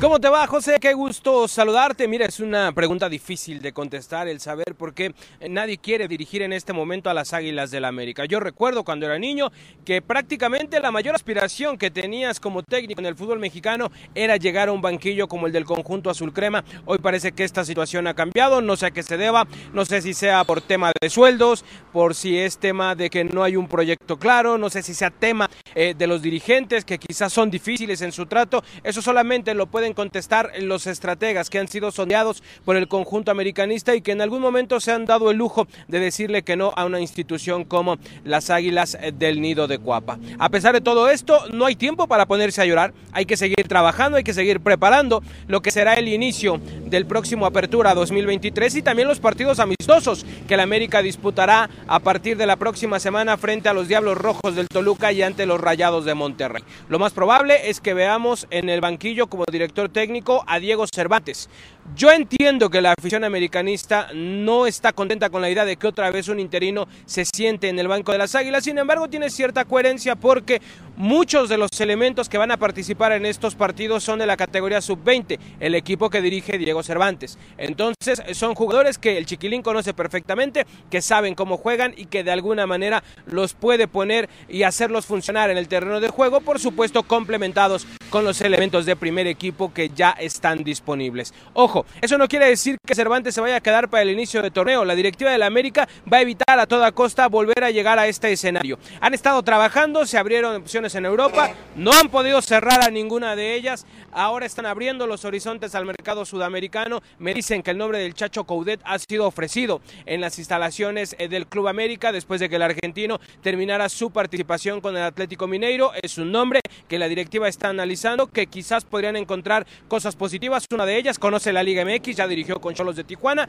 Dos, ya estuvo en Europa con el Celta de Vigo y viene de dirigir en una liga importante y poderosa como es la Liga Brasileña. Sin embargo, hasta el momento ninguno de estos nombres está cerca de poder cerrarse. El tiempo sigue pasando. Yo sé que suena inverosímil que la América en este momento no tiene técnico, pero es la realidad. La directiva simplemente no ha podido cerrar a un nuevo estratega tras la salida de Fernando El Tano Ortiz. Hablemos ahora del tema de la plantilla. Kevin Álvarez se reportó en el nido de Cuapa el lunes por la tarde. Fue para hacer exámenes médicos, no hay ningún problema. El jugador ya comenzó a trabajar con el resto de sus compañeros. No vamos a ver imágenes de él en el material que sube el club a redes sociales hasta que no se haga una presentación oficial, pero lo que se espera es que Kevin tome buen ritmo físico y buen tono futbolístico para que pueda estar desde el inicio del torneo el próximo 30 de junio cuando el América reciba la visita de los Bravos de Juárez. Finalmente comentar que las Águilas estarán trabajando aquí en el nido de Cuapa durante los próximos tres días y será el viernes a la una de la tarde cuando tomen el vuelo charter que los lleve a la ciudad de Utah para el sábado por la noche disputar el primer partido amistoso de la pretemporada frente a los Diablos Rojos del Toluca. Yo de momento vuelvo con ustedes, compañeros. Fuerte abrazo. Muchísimas gracias, César, por este informe súper completo. Esta directiva del América está quedando en ridículo, inoperante e incapaz. Están haciendo las cosas al revés. Ya llegó Kevin Álvarez, pero todavía no hay un entrenador. ¿No debería de ser al revés? Que primero el entrenador se ponga de acuerdo con el director deportivo para ver cuáles son los refuerzos que le pueden dar un salto de calidad a la plantilla, para analizar por qué el América en los últimos años se ha quedado en las semifinales y no ha podido dar ese paso, lo que siempre se le exige al América, el título, sumarle una estrella más a su palmarés. No debería ser el entrenador de manera conjunta con el directivo quien diga, a ver, en esto fallamos, aquí vamos a corregir, un futbolista con estas características nos puede llevar al siguiente paso. Eli, usted es entrenadora. De los nombres que tiraba César Caballero, ¿le gusta el Chacho Coudet? ¿Le gusta el perfil? ¿Lo ve con la personalidad, con los pergaminos para dirigir la América? ¿O por qué no? Darle a Cervantes la oportunidad como se la dieron al Tano Ortiz, que mal no le fue al Tano, ¿eh? llegó como un bombero, arregló el incendio que había dejado Santiago Solari, hizo al equipo competitivo y la única mancha del Tan Ortiz fue no haber dado ese paso en las semifinales. Mira, el tema de Coudet, que para mí fracasó con el Celta de Vigo, el episodio, el episodio con Tijuana, creo que el equipo no jugaba tan mal, tampoco hicieron cosas extraordinarias. Eh, ahorita está en Brasil, ¿no? Ahí hay un problema y es que Santiago Baños junto con Iñárritu no están dispuestos o hay alguna separación con Bragarnik que es precisamente el promotor de Coudet. Yo no sé si esa petición o ese ofrecimiento, más bien, perdón, no petición, ofrecimiento llegó directamente a la oficina de Emilio Azcárraga, porque no puede pasar por Baños y no puede eh, pasar por Iñárritu, o simplemente es uno más de los nombres que han ido tirando y que no hay nada ciencia cierta de lo que está pasando con el América. Y después lo de Diego Cervantes, que como jugador era un tronco. Yo no sé si como técnico de pronto tenga eh, hoy la capacidad para dirigir. Estamos hablando de uno de los equipos más importantes del fútbol mexicano. Lo que pasó con Tan Ortiz no, se repite tantas veces, José. ¿Qué mejor sería, no? Imagínate que siempre apuestes por tu, por tu gente que viene trabajando en la sub-20, sub-17 y que te terminen funcionando. Eso rara vez suele darte los resultados, como fue con el Tan Ortiz. Yo creo que hoy esto es eh, un poco de emergencia. Llévense a alguien que ya conoce el plantel y que trabaje en este proceso de pretemporada para elegir al entrenador que va a llegar al América. Pero este tiempo es ridículo y es vergonzoso lo que hoy está haciendo el América no tener un entrenador cuando la pretemporada y algunos jugadores ya se incorporaron, es de, es de no creerse. ¿eh? O sea, yo, yo, yo, no puedo, no cabe en mi cabeza que algún entrenador diga de, no, no, no, ¿sabes qué? El América no. Ahí luego. Un papelón. Eh, le quiero preguntar a los americanistas de la mesa, Mauricio Pedrosa, a Dionisio Estrada, si yo fuese Emilio Azcárraga, mientras ellos, los directivos, buscan por un nuevo entrenador, yo ya estaría buscando otros directivos, porque 23 días sin entrenador es un papelón, es un ridículo. Mauricio, Dionisio. Eh, eh, ah, que, bueno, no, pues es que hay que conocer las circunstancias, o sea, sí es un ridículo, pero no conocemos la historia completa, o sea, yo sí creo que la, la pregunta más importante es por qué llegamos a este punto, a quién estaban esperando, ¿no? La respuesta de quién y por qué cuando había algo que parecía pues, ligeramente accesible como el señor Jardinet del San Luis, pues no lo pudieron aterrizar tampoco. Yo insisto además que hay, veces que sobredimensionamos el impacto de un entrenador en un equipo. O sea, yo estoy mucho más preocupado por cómo está el plantel de la... Bueno, vimos el caso del Tan Ortiz, ¿no? El Tan Ortiz subió de la sub-20 sin experiencia en Primera División de México y de pronto se volvió en el técnico más codiciado del fútbol mexicano pero porque tenía un muy buen equipo. Porque el diseño del América, como plantel, pues sí tenía algunos huecos, como la defensa central o algo, pero tampoco era tan malo. Eh, es la parte más extraña de todo. No sé si se están rompiendo de más la cabeza pensando en el entrenador. Yo insisto en que si las cosas ya estaban anudadas, ahí estaba el Jimmy Lozano como una muy buena opción. No sé, está muy raro. Yo sí creo que un club como el América simplemente no se puede permitir este papelón, porque esto ya es un papelón. Esto que está haciendo el América ya es un papelón. Y un club como el América no se lo puede permitir. ¿Qué es el fin del mundo? Tampoco es el fin del mundo, porque va a arrancar el torneo, se van a jugar 6, 7 jornadas y luego se va a parar el torneo un mes, ¿no? Y ahí a lo mejor el técnico que llegue va a tener un poquito más de tiempo para poner a los futbolistas a tono y cuando se retome el campeonato, la parte seria, el equipo despega y se vuelve competitivo pero sí es medio, medio necesario que ya nos vayan explicando más públicamente el por qué. porque si no lo hace, nosotros nada más nos ponemos a especular. Y si especulamos, pues no van a quedar bien parados, ¿no? Es la verdad. Ahora, Dionisio, sí, 2017. se va a parar el torneo, pero porque se va a jugar otro torneo, ¿no? Sí, sí, sí, exactamente. O sea, algo que es incomprensible. Yo no sé para qué lo arrancas y lo vas a parar, te vas a meter en la League Cup y, este, y después eh, reiniciar el torneo. Yo nada más quiero establecer 2017, año que llega Santiago eh, Baños, ¿no? ¿A quién trae? Lo más fácil, por la buena relación, Miguel Herrera, y en ese momento bien visto por la mayoría del americanismo. Hoy da la impresión que, acertó, Miguel. Herrera no fue es bien bien. visto. Sí, por la mayoría del americanismo. Le fue bien en el 2018 con ese título de liga.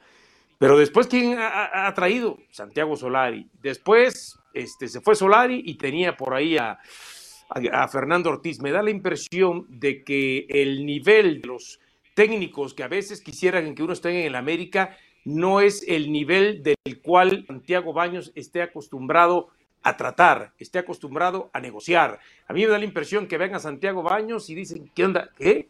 ¿Este es el director deportivo? O sea, lo ven y como que sí lo voltean a ver de, de, de- de- Bueno, pues del hombro más, hacia abajo. más Santiago saben el Baños. antecedente que era el segundo de Miguel Herrera. ¿no? Bueno, entonces Cierto. lo voltean a ver de- de hacia abajo. El problema en el América no son los técnicos, el problema es Santiago Baños. Santiago Baños que en seis años ha entregado un título. Santiago Baños que en 12 torneos solamente vive de ese título del 2018. Santiago Baños que en todo ese tiempo se ha gastado 100 o más millones de dólares en traer, no refuerzos, lo que decían hace un momento, incorporaciones al América, jugadores que pasan un torneo o dos torneos a lo mucho y después tienen que emigrar. Santiago Baños se ha, eh, ha traído a más de 50 jugadores en el América, de los cuales de esos 50 jugadores, quizás si bien le ha ido o si le bien le ha funcionado, le ha funcionado entre el 15 y el 20%. Ha sido un desastre en las contrataciones. Algunas América, les han salido, ha metido dinero con algunos que se terminaron yendo, pero ha gastado más de lo que ha ingresado. Santiago Baños ya no tendría que seguir en el América. Guarden las municiones porque creo que mañana, a esta misma hora, en este mismo canal, estaremos diciendo, van 24 días y el América todavía no tiene entrenador. Vamos a La hacer televisora pausa, oficial dueña del equipo dijo, Ajá. a más tardar el martes 13 de junio América tiene técnico. Ya estamos a martes. Hoy. Bueno, hoy sale humo blanco, entonces estaré atento en las redes sociales de Mauricio, de Dionisio y de Elizabeth Patiño. Vamos a hacer la pausa en breve. Mauricio Nosotros Ibáñez de somos Las los Vegas el oficiales. jueves. Nations League de la CONCACAF, semifinales, México contra Estados Unidos. Saludos, soy Cristina Alexander y esto es Por Center ahora. Lionel Messi aseguró de que ya jugó su último mundial con Argentina en una entrevista para Titan Sports. Mencionó que iré viendo cómo se dan las cosas, pero en principio no, no iré al próximo mundial. El ahora jugador del Inter Miami se encuentra en China con la selección albiceleste, donde disputará sus últimos duelos amistosos ante Australia en Beijing el próximo jueves y frente a Indonesia en Yakarta el 19 de junio. A los emparrillados porque Saquon Barkley duda que logrará llegar a un acuerdo para un contrato a largo plazo con los gigantes. El corredor, con respecto a su nivel de optimismo con el contrato, respondió, no lo sé. Los de Nueva York usaron la etiqueta de jugador franquicia sobre Barkley y aún no lo firman, por lo que no podrá atender el minicampamento obligatorio de los Giants hoy y mañana. El equipo y el corredor tienen hasta el 17 de julio para llegar a un acuerdo. A la CONCACAF porque la selección de Nicaragua no podrá participar en la Copa Oro debido a infracciones reiteradas al reglamento sobre el estatuto y la transferencia de jugadores de la FIFA. ESPN tuvo acceso al circular que la CONCACAF distribuyó, en donde detallan que Nicaragua alineó hasta en ocho partidos a Richard Rodríguez Alves, que no estaba elegible para competir. De tal forma, la selección nicaragüense se perderá de su cuarta participación en la Copa Oro que está por iniciar a finales de junio. No se pierda Sports Center todas las noches a la 1 m del Este, 10 pm del Pacífico. Esto fue Sports Center ahora.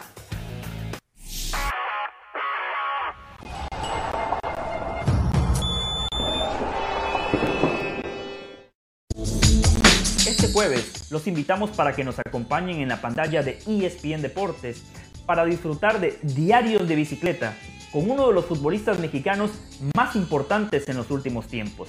Un programa especial con una propuesta diferente. Martín Einstein con Andrés Guardado. En una charla extensa y exclusiva para ESPN, el futbolista mexicano con más partidos en Europa se muestra como no se le ha visto antes.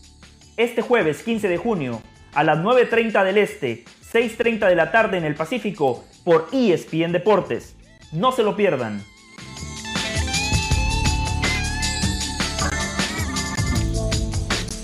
Estamos de regreso en Jorge Ramos y su banda. Nations League, Copa Oro, eliminatorias para el Mundial, amistosos. El común denominador, México no ha podido contra Estados Unidos en los últimos cinco partidos. Pero bueno, afortunadamente para México, el fútbol, como la vida, siempre da revanchas, siempre ofrece nuevas oportunidades. Y el jueves, México tendrá la chance de redimirse. En Las Vegas, en el marco de las semifinales de la CONCACAF Nations League, Estados Unidos estará enfrentando a México. Un partido donde México se juega mucho, pero Coca se juega mucho más. Para entrar en detalles, para conocer cómo lo vive el futbolista mexicano, cómo está Diego Coca, nuestro compañero Mauricio Imay desde Las Vegas. Don Mauricio, le cuento, junto con Mauricio Pedrosa, Dionisio Estrada y Elizabeth Patiño, estamos arrancando esta nueva era de Jorge Ramos y su banda en este programa. Usted es número puesto. Le mando un abrazo, bienvenido. Gracias, querido José. Igualmente, igualmente. Buenas tardes y fuerte abrazo para todos desde East Lake. No estamos en Las Vegas, estamos a 40 minutos de lo que es el corazón de Las Vegas. Así lo han decidido los directivos de la Federación Mexicana de Fútbol. El aislar a la selección de todo bullicio, de todo escándalo que pueda haber en Las Vegas para que se enfoquen al 100% en lo que será el compromiso del próximo jueves ante la selección de Estados Unidos. Un partido que no me cansaré de decir que va a marcar el rumbo del, eh, del verano por lo pronto, ¿no? Después, después veremos si marca también el rumbo de lo que será eh, la historia de Diego Coca al frente de la selección mexicana. Pero yo soy de los que piensa que si México gana el jueves, Diego Coca va a llegar al hotel a quitarle dos piedras a su mochila. Si mm. pierde el jueves contra Estados Unidos, va a salir del estadio con dos rocas en la, en, la mochila y le va a pesar ya muchísimo para lo que venga en el resto del verano, que sería un partido por el tercer y cuarto lugar el próximo domingo aquí en Las Vegas y después toda la Copa Oro, es decir, más de 30 días de, de, viaje que se pueden volver muy tediosos para el técnico de la, de la selección nacional. Así de importante es el partido del jueves ante la selección de Estados Unidos, José. Mauricio, ya se empieza a perfilar el 11, también nos podría comentar eh, la lesión grave que ha tenido México en la portería, si nos puede dar detalles en líneas generales de cómo se prepara México para enfrentar a Estados Unidos. A ver, te, cuento los dos temas. El, primero, hoy, hoy hay trabajo a doble sesión. Por la mañana una práctica intensa de dos horas eh, en donde Diego Coca ya hizo fútbol y perdón, no, no, me gusta mucho utilizar esto que, que, cada vez es más habitual en el medio, pero la gente no, no tiene por qué saber a qué nos referimos con esto de que hizo fútbol. El que nos esté escuchando, el que nos está viendo dirá, bueno, ni modo que haga rugby, ¿no? Eh, el famoso interescuadras que le llamábamos hace años, eh, pero todavía con, con, equipos muy flexibles, todavía haciendo muchos cambios, muchas modificaciones en el transcurso de la práctica, todavía no con un once definido, sí con un dibujo táctico ya establecido, que va a ser con una línea de tres centrales, con dos carrileros muy profundos, muy largos, con dos volantes encargados plenamente de la recuperación de la pelota y tres atacantes, dos que van a ir por fuera y una referencia, un nueve nominal. Santi Jiménez o Henry Martín. Esa me dicen hoy por hoy es la competencia más cerrada al interior de la selección mexicana por el puesto titular entre Santi Jiménez y Henry Martín. Y esa seguramente será la decisión más complicada de tomar para Diego Coca en las próximas horas.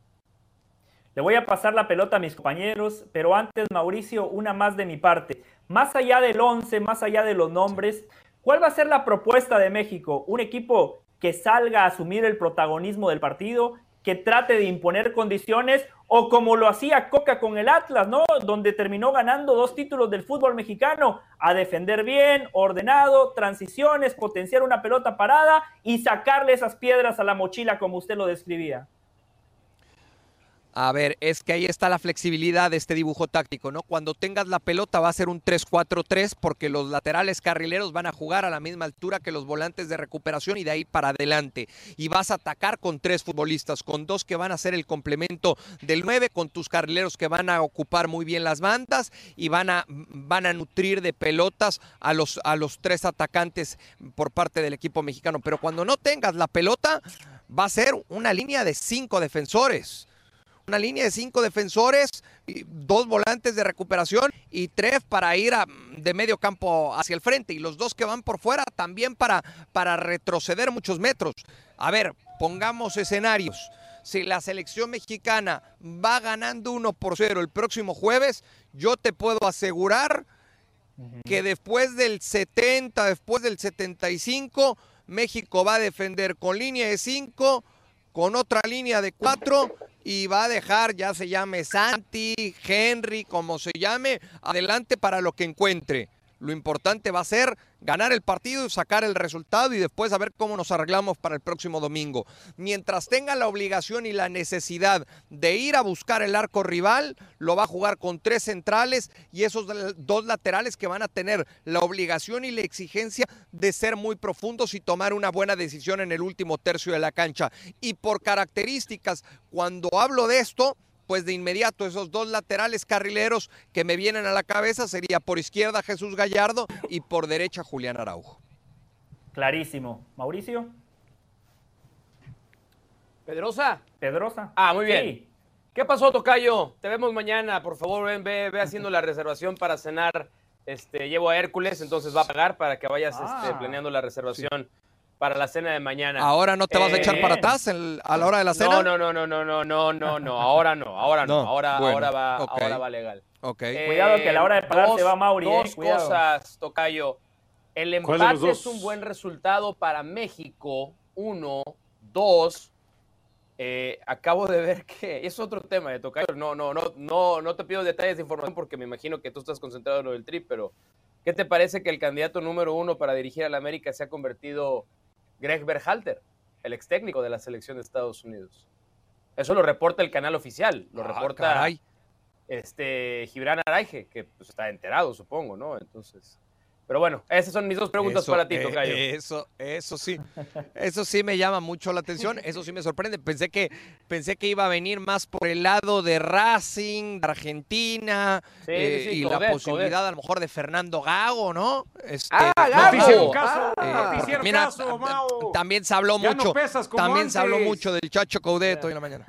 Ya no, ya no, ya no. Mis opciones ahí estaban, ¿eh? Gago o Hernán Crespo. Bueno, bueno, el día que vengan al fútbol mexicano van a ver lo que son uno y otro. Este, me sorprendería mucho lo de Greg, Berhalter, pero bueno, pues veremos qué pasa eh, con el tiempo y si esto se llega a confirmar. Y de selección, ¿me preguntabas, Tocayo? Sí, el empate es buen resultado para cómo van las cosas, para cómo pintan las ah. cosas, para el tema de las piedras en la mochila de Diego Coca. Pero pues es que debe haber un ganador al final. Pero, pero no, es matar o morir. Empate, empate, pero es matar o morir. empate 90 minutos. A ver, me estoy refiriendo obviamente a la definición de penales. No, no, no, no, no, no, no, De nada va a servir, de nada va a servir de nada va a servir y tú lo vas a ver en la reacción del aficionado. De nada le va a servir al aficionado que le diga, ¿sabes qué? Le empatamos a Estados Unidos en 90, pero lo perdimos en penales y volvimos a perder contra Estados Unidos. De nada va a servir. De nada. La gente lo que quiere es la gente lo que quiere es aprovechar este escenario para eliminar de una competencia oficial al acérrimo rival, al rival directo de la zona, al que te ha ganado en los últimos antecedentes, el que te eliminó de la última Nations League, el que te eliminó de la última Copa Oro. Eh, no, lo único para sacarle piedras a la mochila de Diego Coca es ganar. Dionisio. Mao, dos cosas, dos cosas. La primera, ¿qué tanto ruido está haciendo el tema de que ya es del dominio público que llega Quiñones a la selección?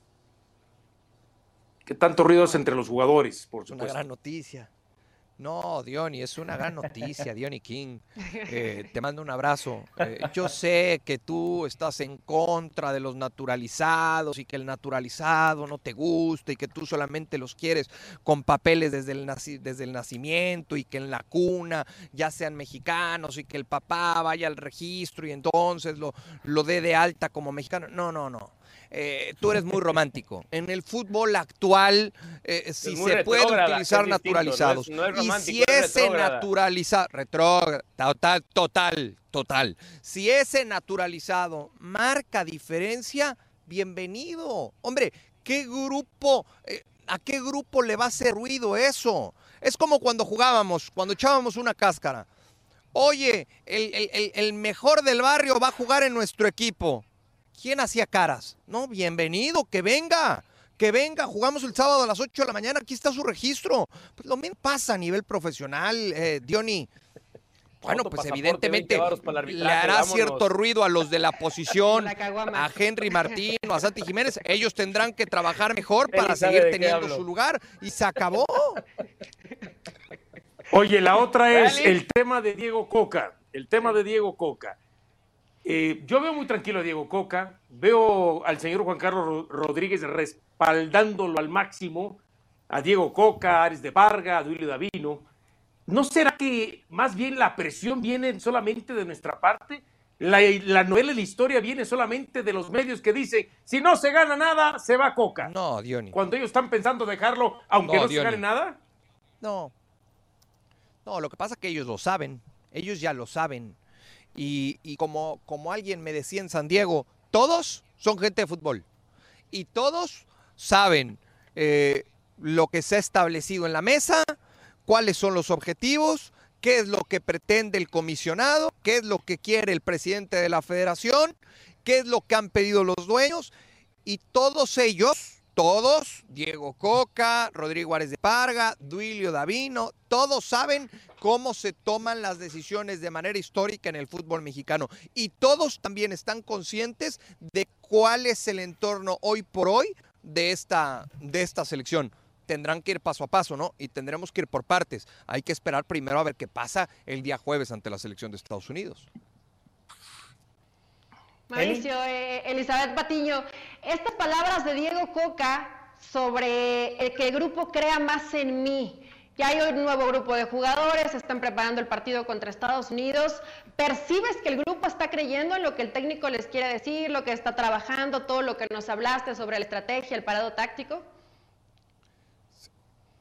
Sí, eh, Elizabeth, ¿cómo estás? Te saludo con mucho gusto. Fíjate que yo justo eso se lo preguntaba a Luis Romo en, el, en la zona mixta post partido ante Camerún.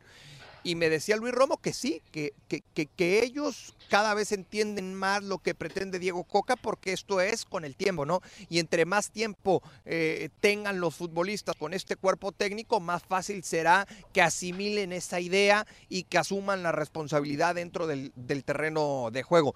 La realidad es que este grupo ha tenido pocas sesiones de, trabajo. Los futbolistas que van a jugar Nations League y Copa Oro, imagínate, apenas reportaron el sábado en San Diego, es decir, trabajan, trabajaron el domingo, ayer en San Diego todavía, hoy martes aquí en Las Vegas.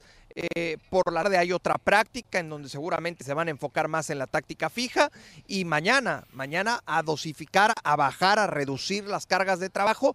¿Por qué? Bueno, pues porque ya está muy cercano el día del partido. Sí, lo que me dicen los futbolistas es vamos creyendo, vamos entendiendo, vamos asimilando la idea. Ahora falta que funcione y que entre la pelotita. Muchas gracias, Imai. Mañana lo hacemos de vuelta. Si el partido termina 0 a 0 después de 90, agarre a Pedrosa, que no se vaya a ir del estadio. Un abrazo. Siento muy triunfalista el discurso de Mau Imai. ¿eh? Los penales no muy triunfalista lo siento ese discurso de Me voy a cenar. Abrazo, Mauricio Imay. Abrazo, abrazo fuerte. Eh, Saludos. Pedrosa quiere, quiere elaborar un poquito lo de Greg Berhalter. Yo le tiro rápido. No me gusta la idea. Creo que en el pasado mundial Estados Unidos no fue más allá de la ronda de octavos de final porque le faltó técnico. Bangal le dio un repaso táctico en ese partido de octavos. Pues sí, jugó contra Bangal, acaba de jugar contra Paunovic o contra Jardiné, no es lo mismo. Eh, a mí me encanta la idea. De una vez lo voy a tirar. Me, parece una fantástica idea. Sí, eh, siempre fui un fanático yo de Greg Berhalter, me gustan sus métodos, me gusta el grupo que hace, me gusta cómo lidió con el tema de Gio Reina, eh, me gusta su observación, me gusta el, que es un tipo que privilegia el ganar, el sea como sea, sí, me encanta.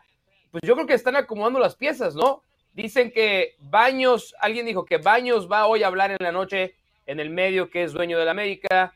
Esta noche le da un este. reportero que pertenece al medio que es dueño de la América y otros periodistas traen que mañana hay humo blanco en el América. Pues yo creo que si huele a perro, este, se parece un perro y hace guau, pues es perro, ¿no?